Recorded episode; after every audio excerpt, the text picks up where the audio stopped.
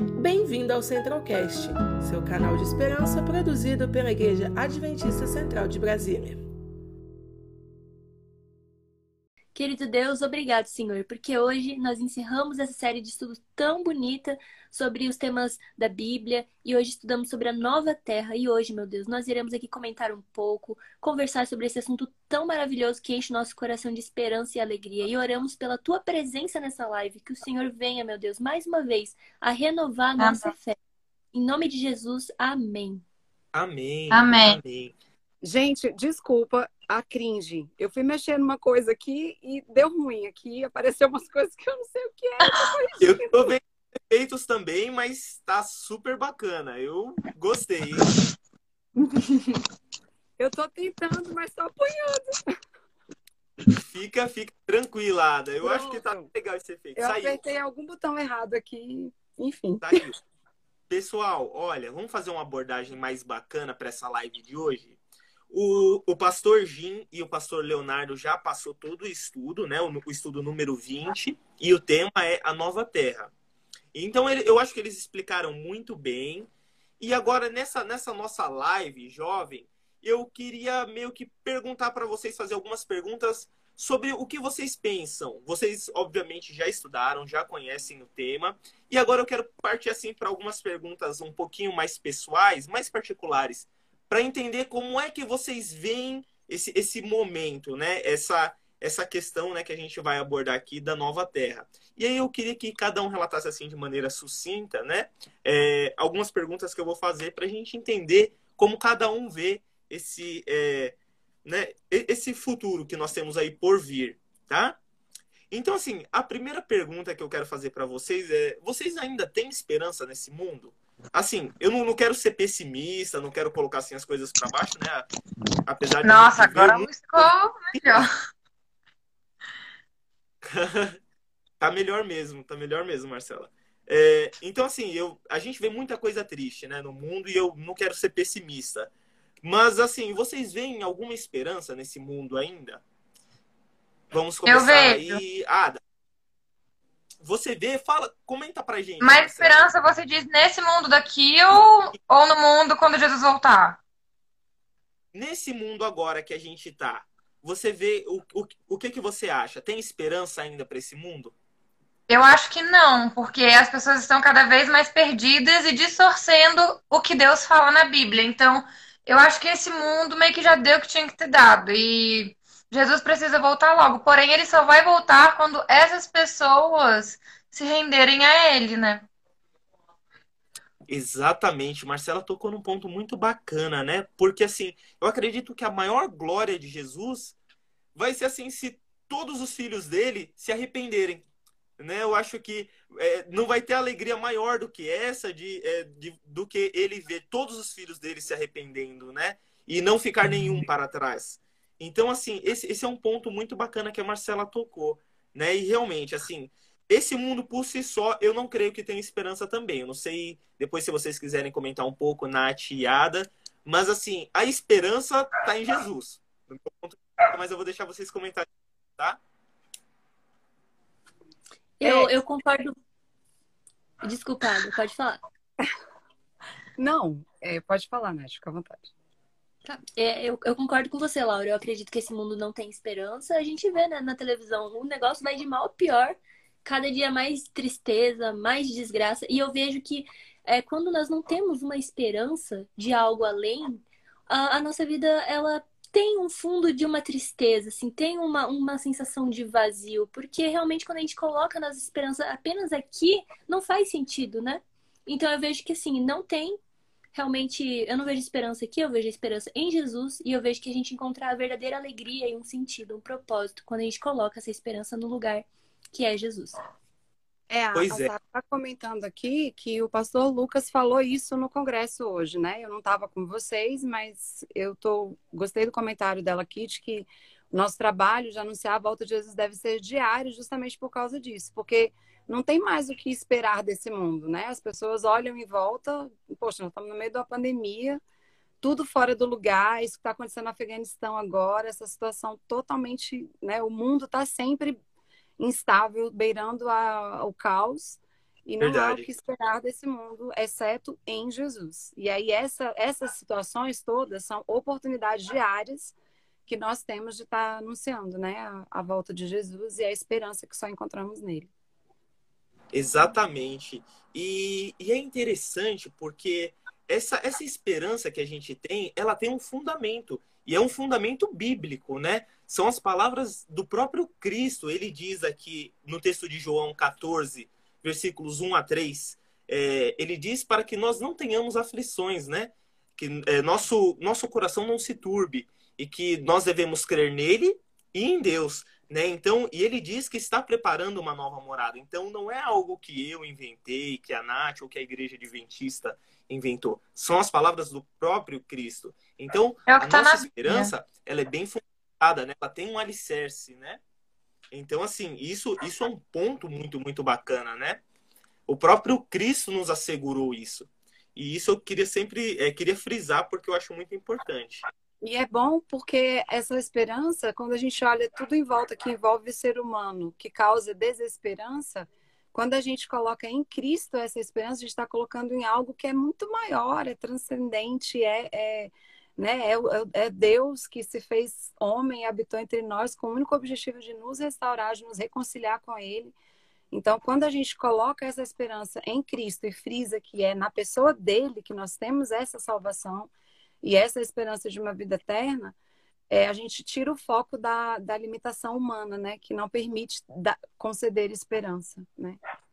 Pois é. Então, ó, só lendo alguns comentários aqui, eu vi que a Sara é, colocou assim, fez até uma provocação bacana, né? Pra Muito gente. bacana. Porque às vezes a gente acha que é, dedicando algumas horas ali da tarde de sábado, a gente acha que já está fazendo um trabalho que é suficiente. Será que esse trabalho é, mesmo suficiente? Será que essas poucas horas que a gente dedica no, no Santo Dia do Senhor é suficiente? Né? E aí ela Tem continua depois. É, e isso é nos convocando, né? é, sobre a nossa parte. Qual que é a nossa parte dentro desse contexto aí de nova terra? É a parte do ID, né? ID pregar o evangelho, anunciar o evangelho a todas as nações. E aí, só é, já logo embaixo, a Cleide colocou um, um comentário que eu achei maravilhoso, né? Ela diz: Deus nunca perde o controle. Esse é o motivo para ter esperança. Existe até um texto que fala, né? Porque eu não mudo, por isso vós não sois consumido.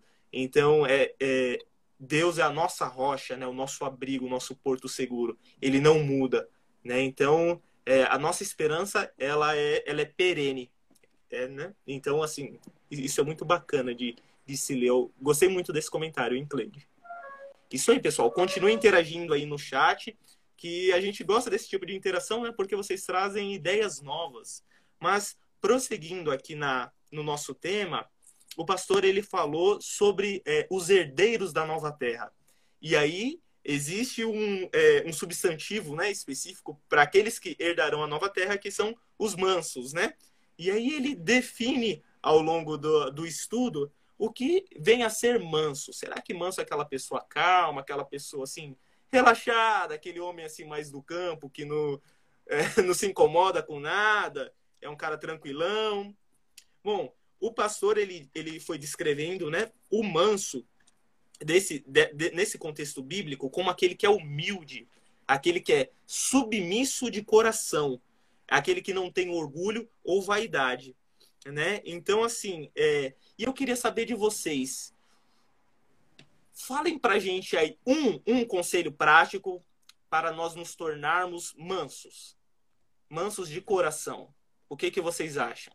Ada, você pode começar? Fala para mim um conselho aí, o que, que você acha para a gente Olha. se tornar um pouco mais humilde, submisso de coração. O que que... É, é a, a, mansidão no, no, sentido que a gente primeiramente interpreta, é para nós mulheres às vezes é até um pouco difícil, porque tem os períodos do mês, amigo, que não dá para nós ser mansa, é complicado. nós não fica mansa, né? A gente fica muito brava. Então, eu, eu entendo perfeitamente que esse conceito tem que ir além, tem que ser uma questão que tem a ver não com aquilo que a gente aparenta, mas com aquilo que a gente tem no nosso íntimo, no nosso interior. E aí entra uma questão que é importante: por que, que a gente não pode julgar os outros? Porque às vezes a gente olha uma pessoa não é, parecendo não ser mansa, mas no fundo ela tem um espírito que é de humildade. Às vezes ela pode estar nervosa por uma razão que tem a ver com um zelo, com, uhum. com, humildade de coração. Obviamente, nem todo mundo que é doce e fofo tem boas intenções no coração, né? Tá vendo como, como, é melindroso? Por que, que a gente não pode julgar? Então, uhum. o que, que a gente tem que fazer para ser mais manso? Buscar, né? É se alimentar na fonte dessa mansidão que é Cristo, né? Eu, eu, eu percebo que não tem como estar apartado de Cristo e ser humilde de coração, né? Isso não significa que eu vou ser uma pessoa calma o tempo todo, que não vou ter uma hora que eu posso estar ali, né, um pouco alterada. E aí a gente tem que ter essa sabedoria, que se eu estiver conectado na fonte que é Cristo, mesmo nos momentos em que eu fico nervosa e não mansa no conceito humano, eu ainda assim posso ser humilde de espírito, eu posso buscar no Senhor a capacidade de pedir perdão, de retroceder, né, de recuar quando tomar uma atitude erra errada. Porque qual que é o oposto da, da humildade de espírito? É o orgulho, não é? É o pecado Exato. que mais nos separa de Deus. Então, se estivermos conectados em Cristo, essa humildade e mansidão serão uma consequência natural desse relacionamento. Maravilha. Ada, você, você deu a melhor resposta que poderia ser dada, né? É, realmente existem momentos que a gente está meio assim, um pouco é, abalado emocionalmente, né? Mas a gente entende que são emoções, elas variam ao longo do dia, né? Mas elas não definem o que nós somos realmente. E o que nós somos é definido pelo nosso contato com Cristo, né? E aí a Sara ela coloca aqui no comentário que apenas por meio de Cristo Jesus nós herdaremos os céus. Então, é, para se tornar de fato manso, e o herdeiro da nova terra, você tem que estar conectado à videira. E essa videira é Cristo Jesus. Essa resposta foi tão boa que eu já vou pular para a próxima, né? Eu já vou avançar um pouquinho, né? É, e aí, é, a próxima pergunta, né, que eles, é, que eles trabalharam é, são os salvos, né, que irão para o céu, aqueles que terão parte na primeira ressurreição e irão passar mil anos lá. E aí a minha pergunta é para Marcela e eu quero fazer essa pergunta para ela. Como você imagina que será esses mil anos no céu? E o que você acredita que você fará lá? O que, que você vai fazer lá, Marcela, durante esses mil anos, durante esse milênio? Ah, lá com certeza vai ser um lugar maravilhoso, né? Porque lá não. Deus Mara... promete pra gente que, que lá não vai mais ter dor, não vai ter mais choro, não vai mais ter tristeza então, promete ser um lugar perfeito, um lugar idealizado, acho que por todo mundo, até por quem não é cristão e que almeja um lugar que não tenha sofrimento, que não tenha preocupação, é, estresse. Então, acho que vai ser muito bom. Porém, eu não sei muito o que, que eu faria lá, lá em cima, porque eu acho que lá em cima meio que acabou a nossa missão lá em cima, porque Jesus já resgatou a gente, a gente já vai estar lá em cima no céu, já vai, já vamos ter cumprido sua missão, espero eu. Então, eu às vezes fico meio em dúvida, às vezes eu fico me perguntando, gente, mas quando eu for pro céu, o que que eu vou fazer lá em cima, né? Eu ainda não sei ainda, eu fico meio que pensando. A gente fica Mas... muito naquele pensamento das nuvenzinhas, né? Pulando de nuvem em nuvem, com as arpinhas. Sim, as casas tudo. Né? Uhum. Eu adorei, eu adorei assim essa é, a sinceridade da Marcela respondendo essa pergunta, porque é realmente o tipo de coisa que às vezes a gente não para para pensar. E aí eu queria que você que está aí participando dessa live escrevesse nos comentários o que você faria durante esses mil anos, esse milênio, né? Porque é, vai ser um momento muito bonito, né? Nós já estudamos, né? A volta de Cristo, né? E nós seremos levados ao céu e nós passaremos mil anos lá. Você já pensou o que você fará durante mil anos lá no céu? Então, assim, a Sara já colocou aqui, nós descobriremos tantas coisas, né? Existem tantas coisas é. para a gente conversar, descobrir, aprender durante esses mil anos, né? E tanta coisa que a gente pode experimentar lá também. Então, assim. O... Com certeza lá não vai faltar papel para ninguém. Então, é. pois é, né? Vai ter bastante coisa para fazer. Eu acho que uma das coisas que eu gostaria de fazer seria experimentar do fruto da árvore da vida. Eu queria saber. Eu adoro ah, fruta, legumes e uhum. mas eu gostaria de saber qual é o sabor desse, desse fruto em específico. Deve ser maravilhoso. Então, esse é um tipo sim, de coisa. Eu... Você pode escrever comentários, que quem está participando aí, fiquem à vontade. A Sara falou, Laura. falar com os personagens favoritos, né? Alguns personagens bíblicos. Olha, isso é, uma, é também algo. falou que vai encher Jesus de perguntas. Achei super legal. É, eu acho que eu faria isso. Eu pensei aqui depois, eu acho que eu faria isso. É, eu perguntaria um monte de coisa para ele. Eu vou viajar muito, porque eu gosto de viajar. Então eu vou viajar bastante. Maravilha, maravilha. Viajar. A Sara até colocou que a gente talvez a gente, a gente pode voar, né? A gente. Por que não, né? Antes, né? Eu, eu só queria mandar um abraço especial aqui que eu acabei de ver. O pessoal não veja no escuro. Provavelmente o Fábio e a Elice entraram, né? Eu quero mandar um abraço aí para eles. Pessoal, se vocês quiserem participar também, mandem suas respostas aí no, nos comentários que a gente lê. Porque a Nossa, as minhas vocês... amigas aqui estão tudo entrando, tô amando também. Olha que legal, que legal. É, eu falei para todo mundo que ia ter live, aí elas falaram que assistir. Nossa live tá enchendo, hein? Eu tô gostando de ver, pessoal. É, eu vou avançar oh. um pouco. Pode falar, Nath. Eu acho Tudo que você bem. quer falar coisa, fica à vontade. Isso, eu queria fazer um comentário rápido, que eu achei interessante essa pergunta que você fez, o que é que a gente vai fazer nos mil anos, né? É, é, é interessante a gente é, entender qual que é o papel dos mil anos, que o pastor ele relatou bem ali no estudo, mas eu queria comentar aqui rapidamente também, o papel, é Deus ele é um Deus extremamente organizado. Então, durante os mil anos, nós estaremos passando pela segunda fase do juízo, que é a fase do juízo comprobatório, né? A gente está agora na fase do juízo investigativo, que é o momento em que está acontecendo o juízo no céu, mas lá nos mil anos nós iremos entender o julgamento de Deus. Então lá os livros serão abertos e nós iremos perguntar ao Jesus, por que que meu amigo fulaninho não está aqui no céu comigo? Jesus vai abrir os livros e vai me explicar, tá aqui, seu amigo não está aqui por conta disso, disso e disso. Então eu vou tirar todas as minhas dúvidas acerca é, da justiça de Deus. E eu não vou ficar com dúvida no momento em que for é, é, passar para outra fase do juízo, que é quando acabar os mil, os mil anos, em que de fato os que não foram salvos serão exterminados, mortos para sempre. Eu não vou ter dúvida no momento que chegar o momento da, do, do, do fogo descer do céu. Por quê? Porque Jesus já tirou as minhas dúvidas e eu realmente reconheci que Ele é um Deus justo, fiel. Então, essa é a. Nós estaremos muito envolvidos nos mil anos nessa questão de tirar as dúvidas. Esse é o momento em que a nossa fé vai aumentar sobremaneira, porque ao longo da eternidade nós iremos aumentar a nossa fé e o nosso amor por Jesus, né? A gente não vai chegar no céu e já vai estar um tanque completo de amor. Não, o amor ele vai crescer a cada dia, a cada dia que a gente vai perceber que o amor de Deus, ele é justo, ele é fiel, ele é bondoso. E durante os mil anos vai ser um momento especial que a nossa fé e o nosso amor vai triplicar, porque a gente vai ver o tanto que ele é fiel. Então esse é um papel muito importante dos mil anos é importante a gente ter essa compreensão. Tudo que a gente faz aqui que é gostoso, que é legal, a gente ama, a gente passeia, a gente brinca com os nossos animais, tudo isso a gente vai fazer no céu, só que muito, muito melhor. Esse é o nosso papel lá. Perfeito. Olha, pessoal, eu queria comentar aqui brevemente o orgulho que eu tenho da Natália. Ela, ela que rendeu os estudos bíblicos, me acompanhou até o tanque batismal, então assim, eu tenho um carinho muito, muito grande por ela.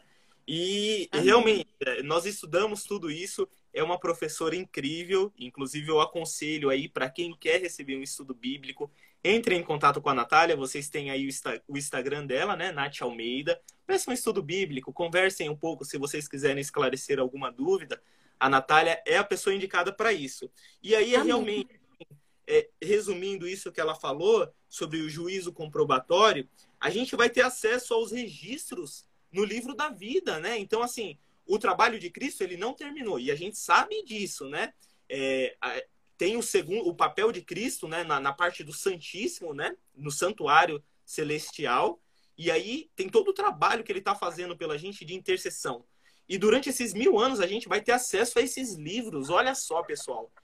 Então a gente vai poder conhecer a justiça de Deus. Isso é maravilhoso. Imagina assim, as coisas limpas, abertas, você poder saber o que que levou uma pessoa a estar no céu e o que que levou outras a não estarem, né? De maneira muito clara. Isso é maravilhoso, né? Então, é, só avançando um pouquinho mais, né? É, tem toda a questão assim do que que vai ocorrer na Terra. Satanás durante esses mil anos estará preso, né? E a ideia é que ele é, não engane outras nações, né? Ele não terá a quem tentar. essa é, o pastor até explicou, né, que é uma prisão condicional, não é uma prisão necessariamente física, com correntes, mas ele não terá a quem tentar. E depois os ímpios estarão mortos, né? E, e aí, depois, no final dos mil anos, a gente sabe que tem a, a volta né, da, da Jerusalém, da Canaã Celestial, para a Terra, né? Então, assim, é, se você quiser comentar alguma coisa, Ada, sobre isso, o que, que você quer comentar, assim, sobre esse período aí, desses mil anos, é, e da descida da, da, da, Canaã, da Canaã Celestial? essa prisão circunstancial de Satanás, né, ela é interessante de da gente conhecer porque é um, é um, eu vim de uma igreja pentecostal e é um aspecto que difere muito, né, da, da, da teologia de outras denominações. Então, é uma, uma parte que é muito importante a gente conhecer até para quando for falar sobre isso. Eles não acreditam que o milênio será um período ah, de prisão circunstancial em que Satanás não terá quem tentar. Eles acreditam que haverá salvação no milênio, né? Então, essa é uma questão muito complexa que é importante nós conhecermos tanto o que nós cremos, quanto o que os outros creem, para poder fazer esse contraponto de maneira respeitosa, obviamente, mas sem deixar de fazê-lo, porque é muito difícil acreditar que pessoas acreditam que haverá salvação após a volta de Jesus, mas existem pessoas, né? nossos irmãos evangélicos, a grande maioria deles acredita que depois que Jesus voltar, no período do milênio, haverá salvação. Pessoas estarão aqui pelo sacrifício de si mesmas, sendo garantindo a sua salvação. E isso é contrário a tudo que a, que a palavra do Senhor diz, né? Então, nesse período em que haverá o milênio, em que Satanás estará preso porque não terá quem tentar, é, é uma verdade muito distintiva da nossa igreja, que nós temos que, que compreender na sua amplitude para quando for falar com alguém que pensa o contrário disso, a gente estar preparado, né? É, e uma questão importante, você perguntando sobre a descida da Jerusalém, né? A, a, Bíblia fala que quando isso acontecer, vai haver, isso não foi objeto do estudo, vai haver batalha, né, contra, contra, contra Deus, contra Jesus e contra os santos que estarão descendo. Vai haver uma batalha. A que ponto o engano é capaz de chegar, né, para nos, nos destruir? Então, é, é, o milênio será um período de muitas respostas para muitas perguntas e um período em que nós conheceremos sobre Deus totalmente aquilo que não pudemos conhecer aqui, aquilo que nos foi negado pelas limitações que o pecado nos impõe. Será um momento de ampliar nossa capacidade de entender a grandiosidade de Deus, né? E a capacidade da sua graça de nos alcançar. Ada, eu adorei, cara, a sua participação. E eu fiquei muito feliz porque ela foi bem conveniente, né? É, essa sua experiência com uma com uma outra igreja, uma, uma outra visão sobre isso. É interessante perceber que vocês conhecem também a cronologia, né? É, os mil anos, mas tem uma interpretação diferente. E aí tem um ponto muito interessante da gente tocar aqui, que é uma visão que é estratificada assim no pensamento coletivo, principalmente do brasileiro, né? Que é, tem uma forte influência de, de, de outras igrejas, né? que é aquela, aquela imagem daquele inferno em que a pessoa queima para sempre, ela queima eternamente, né? Então aquele sofrimento. É, os católicos têm essa visão, né? Sim, e, é, e, e alguns evangélicos também, porque herdaram, né, essa forma de interpretar, né? Eu não, eu não sabia que os evangélicos tinham, mas os católicos, sim. Eu já fui católica e, enfim, eles têm a, a noção completamente diferente de inferno que a gente tem, né? Para eles, o inferno você vai ficar queimando por toda a eternidade, sofrendo, enfim. É que nem os espíritos também. Para eles, quando eles morrem, a alma deles vai pro. Ai, eu esqueci o nome. Eles vão para um lugar que eles ficam comendo, eles comem areia nesse lugar. Enfim, é... e eles ficam sofrendo lá até eles se arrependerem do que eles fizeram para depois eles irem para o novo lar, que é o que eles chamam, né, de céu, no caso. E aí lá nesse novo lar eles vão se reconstruir, enfim, e aí depois eles voltam para a Terra, só que em outro corpo, porque eles acreditam em almas, né? Mas enquanto a pessoa, Sim. tipo assim, para eles tem pessoas que ficam 20, lembrei o nome, umbral.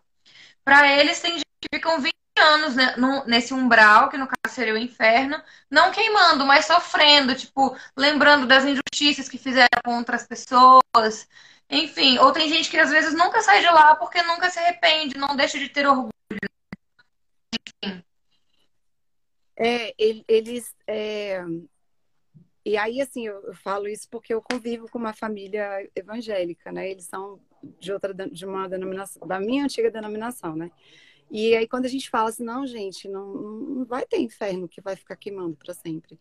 Eles, ah, então tá ótimo, então, tipo, posso liberar geral, fazer tudo que eu quiser. não, não é esse o pensamento, porque quando a gente ama Jesus, se aproxima dele, a gente descobre que ele, o que ele tem para nós nessa vida é uma vida muito melhor do que a, a vida de pecado. A vida de pecado é uma vida que nos rouba da comunhão com ele, do bem-estar que a presença dele e as influências dele geram na nossa vida. Então, quando você entende que exterminar é graça, né? Que é o que vai acontecer no final do, do, de todas as fases do juízo de Deus, né? Quando você entende que exterminar é graça, você percebe que isso corresponde muito mais a, ao perfil de um Deus que ama, de um Deus que se sacrifica, de um Deus que que se doa do que manter na existência um lugar geográfico onde as pessoas estarão lá se queimando para todo sempre, sem morrer. Pois é, eu tenho duas pontuações com relação a esse tema, né? Que a primeira, assim, é, não é necessariamente a nossa visão, né? Mas é aquilo que a palavra do Senhor diz. E fica bem claro no texto de Apocalipse 20, versículos 7 a 9, que descerá fogo do céu e os consumirá. Então eles serão totalmente consumidos. Em nenhuma parte fala que eles sofrerão eternamente, que queimarão eternamente. O sentido Sim. desse texto é que o fogo, o fogo em si, ele não é eterno. Ele queima enquanto queimar, mas as consequências é, entendeu? Então a, aquelas pessoas que forem queimadas, né, que, que o fogo consumir, esses terão essa consequência para sempre. Já e não aí... existiu e isso é, é um ponto de misericórdia, como a Ada falou. Uhum. Entendeu? Para acabar aí, com o sofrimento. Uma, né? uma observação interessante. Eles se baseiam muito naquele texto, eu não lembro, não vou lembrar a referência, mas é texto que fala que é naquele lugar onde o bicho não morre e o fogo não se apaga. É um texto assim. Depois a gente pode até pesquisar e compartilhar aqui de alguma forma. O bicho não morre, pesquisa aí, Nath, se você estiver no computador. Que, que versículo é esse que fala? Você não está no celular. O, é. Que o bicho não morre o fogo não se apaga. Esse é um lugar específico que havia lá no contexto é, dos tempos de Cristo, em que eles jogavam lixo. Aí eles usavam essa expressão para designar esse local, que era um local onde o fogo nunca se apagava, porque eles sempre jogavam lixo, então sempre tinha combustível. E o bicho não morre, porque os urubus, os bichos, se alimentavam dos restos do que tinha. Era um lixão, né? Então, o texto faz, faz referência a um local específico, dando a entender que será um lugar de, de, de se consumir, de se destruir o lixo, como era né, a referência que, que Jesus estava fazendo quando, quando foi citado esse texto, né? Então, esse texto por si só, ele não significa que vai haver uma morte eterna, que as pessoas vão ficar lá queimando num lugar específico em que o fogo vai queimar e o bicho não vai morrer. Não significa isso. É uma referência a um local específico daquela época de Cristo. É um ótimo esclarecimento, Ada. Muito obrigado. E aí, só complementando com um comentário que a Priscila fez, Priscila Macedo, que foi maravilhoso, Essa né? Priscila é minha Ela amiga, inclusive. É, então seja é. bem-vinda, Priscila, amiga da Marcela. É muito bom te ter aqui participando com a gente. E essa contribuição, esse comentário dela é maravilhoso. Ela diz assim: Deus não tem prazer no sofrimento dos ímpios. E de fato, Exato. ele não sente prazer. E nem nós conseguiríamos ser felizes se nós estivéssemos. Como, como eu faço essa pergunta a vocês? Seria possível a gente ter felicidade, viver em plenitude uh, na nova terra, sabendo que existem pessoas queimando eternamente? Imagina vocês, imagina que Deus queira que não, óbvio, mas imagina que uma pessoa da família de vocês não conseguiu se salvar. Você conseguiria viver com tranquilidade no seu coração, sabendo que, que você está tudo bem, você foi salvo, mas aquela pessoa que não foi salva da sua família está queimando eternamente? Você conseguiria viver feliz assim? De não. Nenhum, né? Eu de jeito não. nenhum. Então, uma pessoa da família, né? Você quer ver ela no céu, mas infelizmente as escolhas dela foram diferentes da sua. Mas você não quer ver ninguém sofrendo. Exatamente. E as pessoas que infelizmente é, tiverem esse destino, aí vem a questão da misericórdia de Deus, né? Serão consumidos, né? É, o Romeu falou o texto pra gente, Laura. Não sei se você viu aí. É Marcos 9, o versículo 47 e 48. É, é, falando sobre é, escândalos, né? É isso mesmo, né, Romeu? Isso aí, ó. Onde Eu o seu bicho que... não morre, o fogo nunca se apaga. Esse texto, no original, é uma referência a um local de lixão lá da época. O texto aí, o Romeu achou pra gente. Marcos 9, 47 e 48. Perfeito. Vou pegar a Bíblia, peraí.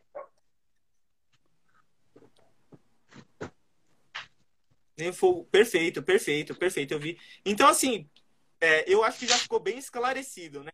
Os pastores já tinham comentado bastante sobre isso, e aí a gente deu essa pincelada bacana trazendo algumas versões de outras igrejas evangélicas, como no caso a Batista. A Marcela também comentou dos espíritas. E isso é, é, muito bacana, né? Não deixa dúvidas. A Bíblia ela é muito clara, né? Do fogo que descerá do céu e consumirá os ímpios. Então, pessoal, não haverá fogo eterno, não haverá sofrimento eterno. Tá bom? E aí, avançando um pouco mais, a gente vai falar da, da segunda morte, né? Daqueles que não estão no livro da vida. Né? E aí, minha pergunta é para você, Nath. Como é que a gente faz para ter o nome inscrito no livro da vida? Fantástica, excelente essa pergunta. A primeira coisa que me vem à mente é, é o texto bíblico, né? Crê no Senhor Jesus e será salvo tu e a tua casa. E quando a gente crê, aceita Jesus como nosso Salvador. Mas também quando a gente entrega a nossa vida através do batismo, é através dessa experiência do batismo que o nosso nome é nesse dia que o nosso nome é inscrito de fato lá no livro da vida, que é o livro das pessoas que serão salvas. Mas, claro, existem aquelas exceções da pessoa não teve é, tempo, não teve oportunidade de se batizar, ou enfim, outras exceções que a pessoa também será salva. Mas tendo nós esse conhecimento, vem essa importância. Mas aí eu, eu digo uma frase: é o seguinte. A minha experiência de salvação não é uma experiência de cumprir requisitos, não é isso. Não é sobre o que pode e o que não pode, não. É sobre uma experiência relacional de amor. É sobre me relacionar e aprender a amar alguém. É como, é como você, quando você está conhecendo alguém bacana e você começa a se apaixonar por essa pessoa. Você se apaixona, vocês vão saindo, e aí vocês é, vão saindo e aí vocês começam um namoro. E depois do namoro, vocês vão namorando, namorando, depois o noivado e depois é o casamento. E assim é com Cristo. Assim é a nossa relação com Ele. Ele quer que a gente permita que Ele nos conquiste. Ele é a é pessoa que vai nos conquistar. É uma construção, ele está nos conquistando e nós estamos permitindo, nós estamos aceitando os encontros, nós estamos dando os sinais que a gente está interessado, nós estamos ele indo aos poucos. E aos poucos a gente vai se apaixonando por ele. Então isso é muito bacana. É assim que a gente ganha a vida eterna. É, se permitindo, né, ser conquistado por Jesus, aceitando ele como Salvador e tendo uma experiência relacional com ele, que não quer, não é requisito, é o amor, é uma experiência relacional. Perfeito. Exato. A Sara ela colocou aqui, ela lembrou do primeiro amor, né? Da sensação do primeiro amor. Isso, isso é muito bonito. Realmente esse relato da, da Nath, ele foi assim é, bem poético, né? Eu, eu adorei, Nath. E sobre a questão assim do batismo, né, também é importante frisar a questão do batismo por imersão, né? Sim. Algumas pessoas acham que é só aspergir água. E outra coisa, existe um processo até até a pessoa ir ao tanque batismal, né? Existem estudos bíblicos que devem ser dados, alguns esclarecimentos que são importantes, né? Que são fundamentais até que você tome essa decisão por livre e espontânea vontade, né? O Espírito Santo vai agindo no seu coração e aí até o ponto que você aceita né? Você entra em acordo, você aceita cumprir esses preceitos e vai ao tanque batismal e se batisma e se batiza por imersão. E aí eu queria fazer uma pergunta para Marcela. Marcela, nessa questão toda que a gente está comentando, qual que é o papel do arrependimento para a gente, né? É, na, na, questão assim de ter o livro inscrito, o nome inscrito no, no livro da vida. Conta pra gente como é que funciona o arrependimento no nosso coração. Eu acho que o arrependimento tem que vir porque assim, eu acho que às vezes as pessoas me perguntam, mas como que é amar Deus? Eu acho que amar Deus é como você ama a sua mãe. Porque assim, a minha mãe é a coisa que eu mais amo depois de Deus, obviamente. Então, eu acho que as pessoas elas têm que entender que que Deus, ele é como se fosse um ente seu que você ama muito, que você tem muito amor, que você daria a sua vida por aquela pessoa. E a mesma coisa é quando você se sente magoar, tipo, quando você magoa alguém. Então, quando você magoa alguém, você fica mal por aquilo e você quer receber o perdão dela. Então, se você é sincera com aquela pessoa, ela vai te perdoar. E é assim que você tem que ser com Cristo. Você tem que ser sincero e você tem que expor os seus sentimentos para ele, sendo claro com ele, sendo firme, tendo certeza de que é aquilo que você quer. Porque Deus, ele não obriga ninguém a se perdoar para ele, a amar a ele, a seguir a ele. Não, ele só dá o caminho para você seguir, mas é uma coisa opcional. Então, o perdão também tem que ser uma coisa sincera. Você tem que se declarar para ele. Você tem. Foi que nem a Natália falou, né? Que tem que ser como se fosse um romance que você vai construindo. E o perdão também é uma coisa que você vai construindo com Deus, a sinceridade. E se você é sincero com Deus, o perdão também está na sua lista de coisas que você consegue fazer com ele. Porque ele é como se fosse um amigo nosso. E se a gente magoa ele, a gente vai se sentir mal ama ele. E a gente só quer ver ele feliz conosco, como ele também quer ver a gente feliz. Perfeito. Muito obrigado, Marcela. A Sara, ela colocou aqui bem pontual, né, e bem concisa. Ela diz: "Arrependimento é deixar de lado os erros que nos afastam de Deus", né? Então é também uma é uma uh, um significado muito bacana do arrependimento. É uma visão muito bacana, né? Deixar de lado que nos afastam de Deus, né? Eu acho que uma algumas pessoas comentam a, Nath está apaixonada, né? Deu um relato. Ah, que ela deu um, um, relato muito poético, porque é muito próprio dela. Ela tem essa característica, é uma ótima professora, né? E aí ela fala de maneira que toca os nossos corações, mas eu não sei se é o caso, né? Nath inspirando corações a se aproximar Eu acho de que ela está apaixonada, eu acho, só acho. Por Jesus, sempre. Cristo é o alvo da paixão deve ser o alvo das nossas paixões, né? Do nosso amor. Então, deve ser o principal, né? Lauro, eu queria só falar uma coisa sobre essa questão do arrependimento, que eu acho que é muito importante da gente frisar, que é o seguinte: o arrependimento ele só vem, o, genuíno arrependimento, quando existe em nós, através da, da, do contato com Cristo e da compreensão do sacrifício de Cristo, a consciência do nosso pecado, né? Porque enquanto o nosso pecado não nos Exatamente. pesa com o peso que, que foi para Cristo levar esse pecado na cruz, a consciência dessa conexão que existe entre o meu pecado e o sacrifício de Cristo e o quanto ele do que ele teve que abrir mão, né? Esses dias eu estava conversando com uma amiga e ela ficou emocionada, uma prima minha, nós fizemos uma viagem, agora eu estava de férias, ela ficou emocionada quando ela parou para analisar a perspectiva de que o que pesou para Cristo ao morrer por nós não foram os sacrifícios físicos, né? Os sofrimentos físicos. Foi a separação do pai, né? Então, quando nós dimensionamos que o nosso pecado causa separação entre nós e nosso Deus, e que foi preciso que Cristo se separasse do Pai por toda pela eternidade, né? Correndo o risco de estar separado pela eternidade, para que nós tivéssemos salvação, o arrependimento ele vem de forma genuína. É impossível se arrepender, porque é muito fácil confundir arrependimento com culpa, né? Aí vem aquela Sim. culpa, aquela vergonha, e não é arrependimento isso. Arrependimento é muito mais. Arrependimento só acontece quando nós somos confrontados com o sacrifício de Cristo, o que significou para ele e o que deve significar para nós. Aí sim existe arrependimento. Perfeito, Ada. Muito boa colocação também. E nessa conceituação do que é o, o arrependimento, eu adorei, né? Então eu, eu acredito assim que está sendo um complemento muito rico ao que já havia sido comentado uh, no estudo ministrado pelos pastores. E aí, pessoal, os comentários aqui estão fervendo, né?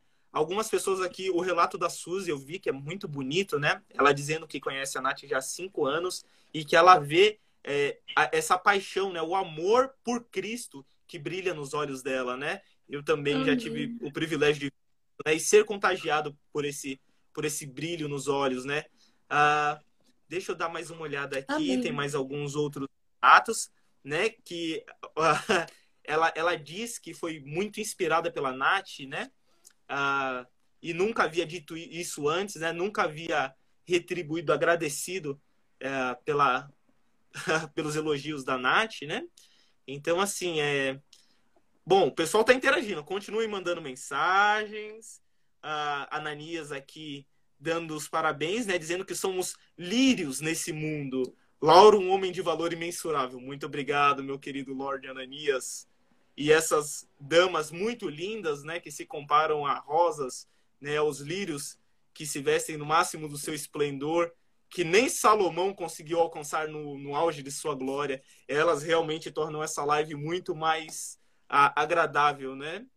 O pessoal aos tá olhos e aos ouvidos. hoje, hein? Caramba, tô curtindo. Tá poético, tá poético. É, tá poético. a gente escreve um né? cantares, né? Cântico dos cânticos, né? Deus continue abençoando vocês grandemente. Ananias todo poético, é sucesso. Bom, perfeito. Pessoal, vamos continuar aqui já para o final, né? É, a oitava pergunta, ela diz, quem viverá na eternidade? E aí eu marquei aqui, os que guardam os mandamentos. E aí eu queria saber, a gente consegue fazer isso por nós mesmos? Será que eu consigo cumprir os dez mandamentos por mim mesmo? Consigo guardar o sábado na sua plenitude, honrar o meu pai e a minha mãe, não adulterar, e não adulterar não só na prática carnal, mas aqui também e aqui. Será que eu consigo ser puro de coração? Uh, não cobiçar? O que, que vocês acham? Posso fazer isso por mim mesmo? Jamais. Nós somos pecadores, a gente erra constantemente, não tem como a gente tentar seguir uma coisa dessas. A gente faz isso por Cristo, porque se a gente fizesse por nós, a gente estaria perdido. Perfeito, perfeito. Foi, matou, matou. É Cristo, né? É Cristo que nos, nos possibilita alcançar essa é, a guarda dos mandamentos, né? Então, assim, e aí eles complementam, né? Os que aceitam o sacrifício de Jesus, quem viverá na eternidade? Os que aceitam o sacrifício de Jesus, o seu perdão. E aí diz que nós não somos salvos pelo nosso mérito, mas pelo sacrifício de Cristo, né? E aí, se você quiser comentar alguma coisa, Nath, comenta aí pra gente um pouquinho mais sobre esse trabalho de Cristo, né? Os méritos dele e por que os nossos trabalhos por si só eles não dão conta, né, de, uh, de nos levar à eternidade. Eu gosto muito dessa, dessa questão de que nós não somos salvos pelas obras, mas pela graça de Cristo. E quando eu entendo isso, a minha culpa, é, ela. Eu começo a, a tirar muito o peso da culpa que a gente carrega às vezes, sabe? Porque nada do que eu faça vai vai chegar perto daquilo que Cristo fez por mim. Nada do que eu faça vai me garantir a salvação, porque é de graça, é um presente. E eu gosto muito de meditar no capítulo 8 de Romanos, que me ajuda a entender de maneira muito profunda essa questão. E eu teve uma semana que eu fiquei uma semana meditando apenas no capítulo 8 de Romanos e internalizando a questão de que eu sou filha e eu sou herdeira e de que a minha identidade é a salvação. E eu já, já sou salva, sabe? Eu não preciso dormir, deitar na cabeça na cama e, e, ficar pensando, será que eu estou salva? Não, eu já estou salva. Isso é uma certeza, porque eu aceito isso. E eu entendo que Jesus não veio para buscar a perfeição, ele veio para buscar o pecador. Ele veio para buscar alguém que está em luta contra si mesmo. Eu não peco de maneira planejada. Se eu caio em pecado é porque aconteceu, é porque foi uma questão da minha natureza, mas não foi premeditado. É porque eu estou em luta constante contra mim mesma. E por isso eu tenho a certeza da minha salvação. E é isso que me garante a vida eterna. A paz que vem de Cristo, a certeza da minha fé e a comunhão constante que eu tenho com Ele. Perfeito, Ela falou... Muito obrigado. Palavras aí maravilhosas, né? E, e, é realmente isso, né? São, é, o trabalho de Cristo, né? Ada, você quer comentar alguma coisa ou você acha Só que essas veio, palavras. Só me veio na mente aquele versículo assim: é Cristo em nós a esperança da glória. Né? Então, para eu alcançar a glória de Deus, que é o que você perguntou, eu tenho que ter Cristo em mim, sendo reproduzido constantemente, porque aí eu consigo alcançar. Não pelos meus méritos, mas pelos de Cristo, né? Lauro travou. Não, voltou. Travei, travei Agora um pouquinho, voltou. mas parece... Agora voltou. Desculpa aí. Uh, Bom, então, pessoal, é, seguindo, né? Eu adorei, adorei isso e que fique muito bem claro, né? Só que teve um colega aqui que perguntou um pouco aqui sobre o discipulado. Após a conversão, falta o discipulado? É, é a pergunta dele. Né? Se após o batismo, após nós sermos convertidos, falta o discipulado? Sobre o discipulado, o que, que vocês têm a dizer após o batismo?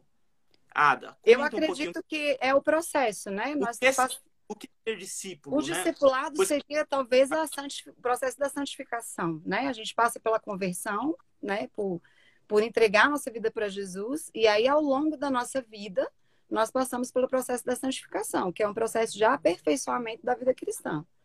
Esse, esse, o objetivo desse processo é de glória em glória, de vitória em vitória, buscando a estatura de varão perfeito.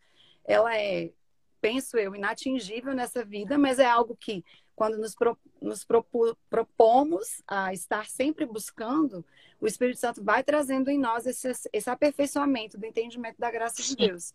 O que nos leva ao arrependimento, a uma vida de comunhão, a uma vida de. a uma conduta mais parecida com a de Cristo, né? Vamos pecar, vamos falhar nesse processo, mas esse processo da santificação é o que traria aí a, a, a, o discipulado, né? com, com o objetivo de quê? Eu gosto do nome discipulado pelo seguinte: enquanto eu estou me santificando em Deus, eu percebo que eu preciso levar outros a fazer isso. E aí eu acho que é por isso que o discipulado é tão importante, né? Quando eu percebo Exatamente. a graça que me alcançou, eu quero compartilhar essa graça. E aí eu facilmente vou naturalmente fazer discípulos. Como eu me tornei, eu quero que outros também se tornem, né? É Maravilha, isso. É o processo da santificação que nos leva. Maravilha. Agora, dois pontos sobre isso que é muito bacana, que nós que estivemos no Congresso, a Natália, você também esteve, né, Ada? A Marcela também. É, o pastor Lucas, ele falou que existem três pontos sobre o discipulado e eu gostaria que vocês guardassem no coração, no coração de vocês, que vocês anotassem, vocês que estão acompanhando essa live. É, o primeiro é conhecer a Cristo. O segundo é amar a Cristo. E o terceiro é servir. E o fim, do, e, e, a meta do discipulado é a imagem de Cristo, é nós buscarmos Cristo, né? nos tornarmos mais parecidos com Cristo.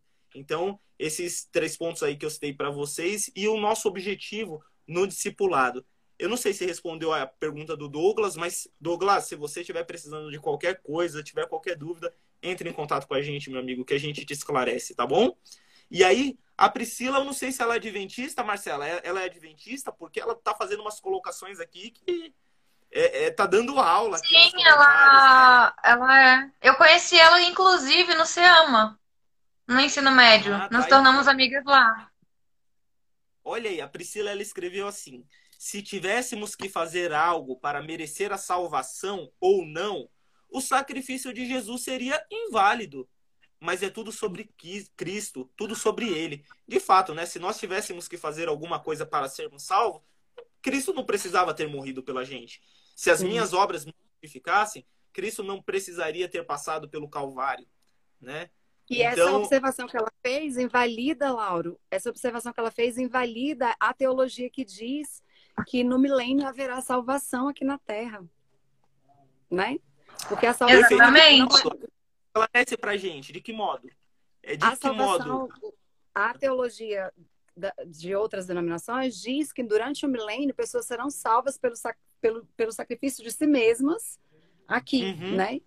E a palavra de Deus diz claramente que não, não existe outra forma de sermos salvos a não ser pelo sacrifício de Cristo. A Bíblia fala isso repetida, repetidas vezes, né?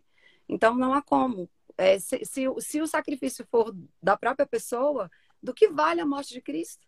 Ah, eu espero chegar ao milênio, não preciso me render a Jesus. Espero chegar ao milênio, é quando eu ver que está tudo consumado, eu vou lá e faço um esforço enorme para me manter do lado certo da força, para poder ser salvo com o sacrifício de mim mesmo. Não faz sentido, né? Isso, isso, essa teologia por si só invalida o sacrifício de Cristo, né? E sem o sacrifício de Cristo, o que somos nós? Nada. Perfeito, perfeito, Ada. Adorei esse seu esclarecimento, né? E eu espero que você tenha elucidado qualquer dúvida que estivesse pairando na mente dos nossos colegas, né, que às vezes não conhece a, com profundidade as escrituras, né, e o que as escrituras falam a esse respeito, né, da salvação e dos méritos de Cristo, né. E aí, pessoal, encaminhando já para a pergunta 9, essa é uma pergunta muito interessante, né? Ela diz: O que os salvos farão na nova terra? Aí eu já não estou falando mais no céu, né? Depois que nós descermos, é, uh, né, Satanás e seus anjos forem até, é, lançados ao lago de enxofre, e os ímpios forem consumidos pelo fogo, o que, que nós faremos, o que os salvos farão na nova terra? E aí, o pastor já deu né, uma parte da resposta, ele diz em Isaías capítulo 65, versículo 21, nós edificaremos casas e plantaremos vinhas. E aí a ideia é que não será uma vida ociosa, né? Não será mais uma vez aquela coisa que a gente tem na nossa mente, né? É, de que é, anjos tocando harpas, uma vida assim tranquila, assim quase que enfadonha, né? Pelo contrário, a gente vai trabalhar, imagina, construir uma casa, plantar uma vinha, é um trabalho, né? E aí é uma coisa importante. E aí tem uma diferença, porque eu falando sobre trabalho no domingo de noite, o pessoal fala assim: "Não, eu já não aguento mais trabalhar". Mas esse esse é num contexto diferente, é na nova terra. Não haverá mais sofrimento, não haverá mais dor, não haverá o suor, né? Você não tirará o sustento do suor, né? Que é o que, que é o que está é, profetizado em Gênesis 3, né? Uh, então, assim, vai ser uma coisa uh, muito prazerosa, né? Será um trabalho prazeroso. Não sei se alguém já teve essa experiência hoje, né? Aqui nessa terra de ter um trabalho prazeroso, mas é o que nós viveremos na nova terra, né? Nós teremos o prazer de plantar uma vinha, de construir, de edificar uma casa. Então, isso é muito bonito. E aí eu queria saber, é, o que você pensa em fazer nessa nova terra? Você, assim, eu quero que cada uma de vocês três falem, começando pela Marcela. De novo, eu vou lançar essa pergunta, né? Eu já tinha lançado ela no começo, mas fala pra gente, Marcela, num mundo assim, é, livre do pecado, com todas as florestas, os rios, todas as belezas, toda a criação de Deus, os animais, as aves, os peixes o que você gostaria de fazer de maneira específica? O que você gostaria de construir, de trabalhar? Fala uma coisa aí pra gente. Eu acho que do Jesus, né? porque eu conheço qualquer forma. Voltou? Voltou. Eu acho que eu ia continuar amando. Acho não, certeza eu ia continuar amando Jesus, ia continuar louvando Ele, ia construir minha casa, né? Como vocês até falaram. E é, acho que isso é basicamente isso. E também ia aproveitar o máximo de tempo com ele, né? Porque depois de esperar muito tempo pela sua vinda, eu acho que eu tentaria aproveitar bastante tempo com ele. Perfeito, maravilha.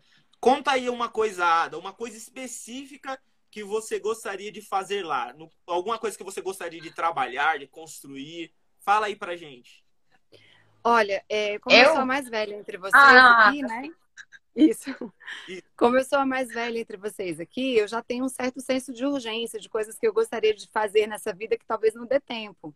Então, lá no céu, eu quero viajar bastante para os lugares que eu não pude viajar e todos que estavam disponíveis extraplanetários, né? Esse é, eu, é tem isso também. Eu,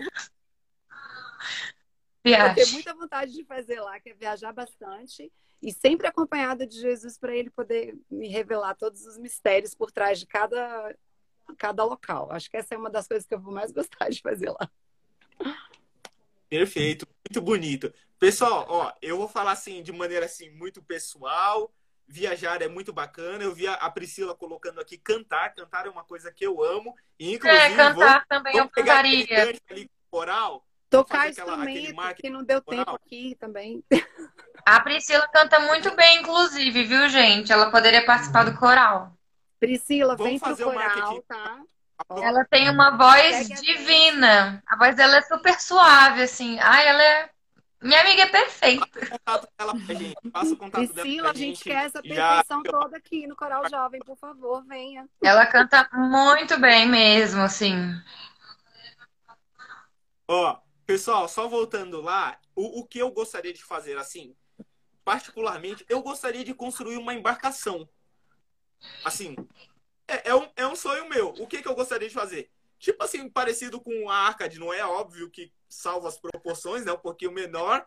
Mas eu gostaria de construir um barco, um, um navio, alguma coisa assim, para navegar. É uma coisa assim é, particular e que eu queria comentar com vocês. Não sei se vai fazer sentido lá, mas é uma das coisas que eu pensei que eu gostaria de fazer. E eu queria saber de você, Nath. Fala uma coisa específica que você gostaria de fazer. Cara, todas essas coisas que vocês falaram, eu também gostaria de fazer, menos a embarcação, que nunca passou na minha mente essa ideia, mas todas as é, outras. É, eu achei diferente. Eu, diferente, ele falar isso, eu não consegui falar. Tipo, pois é, gostei. Assim, Muito bom, Laura. Gostei. E uma coisa assim específica, Lauro, e pessoal, que eu gostaria de fazer, que assim, tá no meu coração, é de, de conversar, de ter um relacionamento com os seres de outros planetas, ou até os anjos, e poder testemunhar do que é viver aqui nesse planeta, num mundo caído e perdido, onde eu nunca vi Jesus, como é essa experiência. Eu acho que falar disso, eu gosto muito de falar. Então, falar disso, testemunhar, conversar com eles, dialogar, é, isso vai ser muito prazeroso para mim, criar essa relação com esses seres. Tipo assim, Sim. Nath, quando a gente, quando a gente encontrar eles, pergunta assim, cara, então vocês estavam vendo aqueles perrengues todo que a gente passou na pandemia, o que, que vocês acharam? Conta pra gente tal. É. Eu tenho, Entendeu? Eu tenho o ponto também. de vista deles. É. é. Deve ser muito interessante. Vocês acharam que ia vacilar, que a gente o ia acabar como igreja? O Romeu falou aqui que a gente tomar cuidado com a live, que ela pode cair.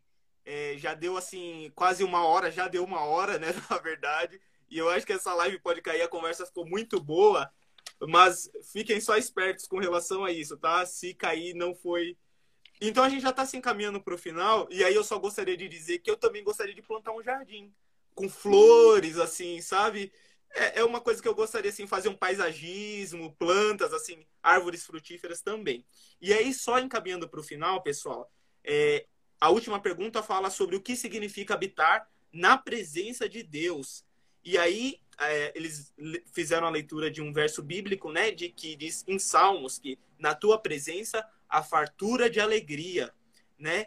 E aí eu queria saber, a gente já pode é, experimentar um pouco é, dessa alegria agora, já nessa nesse mundo? E eu queria saber como que a gente poderia já experimentar um pouco dessa presença do Senhor. De maneira bem sucinta aí. Através Ada, vamos lá, responde da comunhão diária com o Espírito Santo. Procurando ele todos os dias, sempre. Perfeito, muito obrigada. Olha, cara, adorei.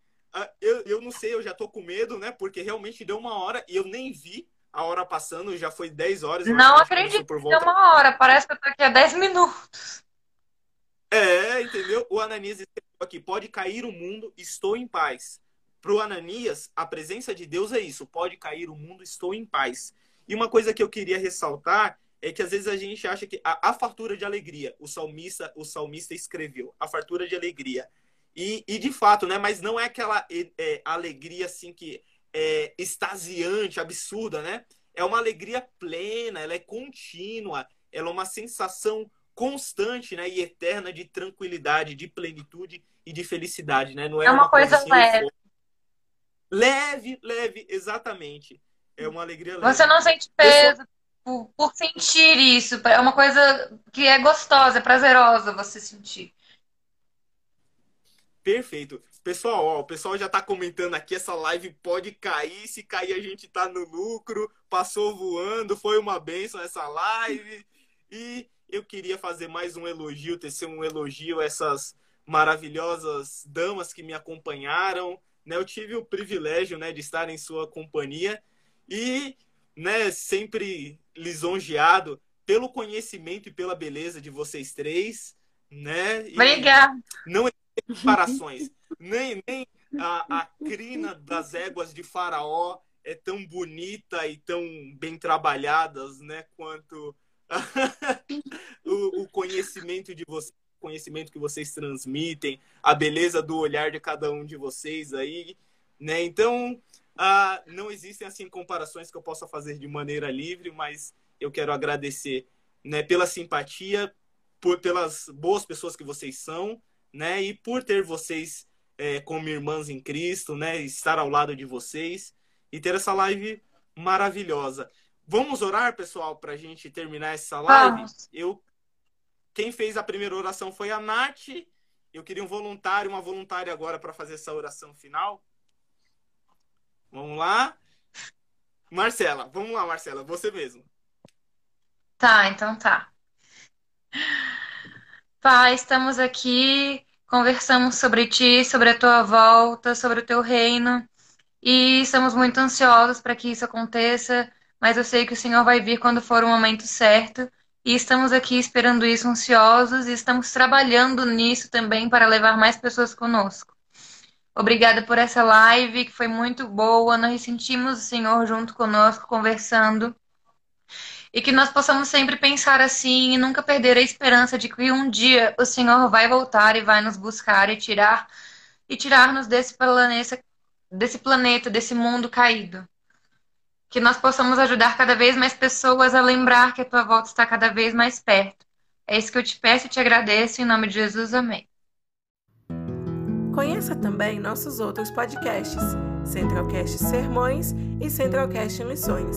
Que Deus te abençoe.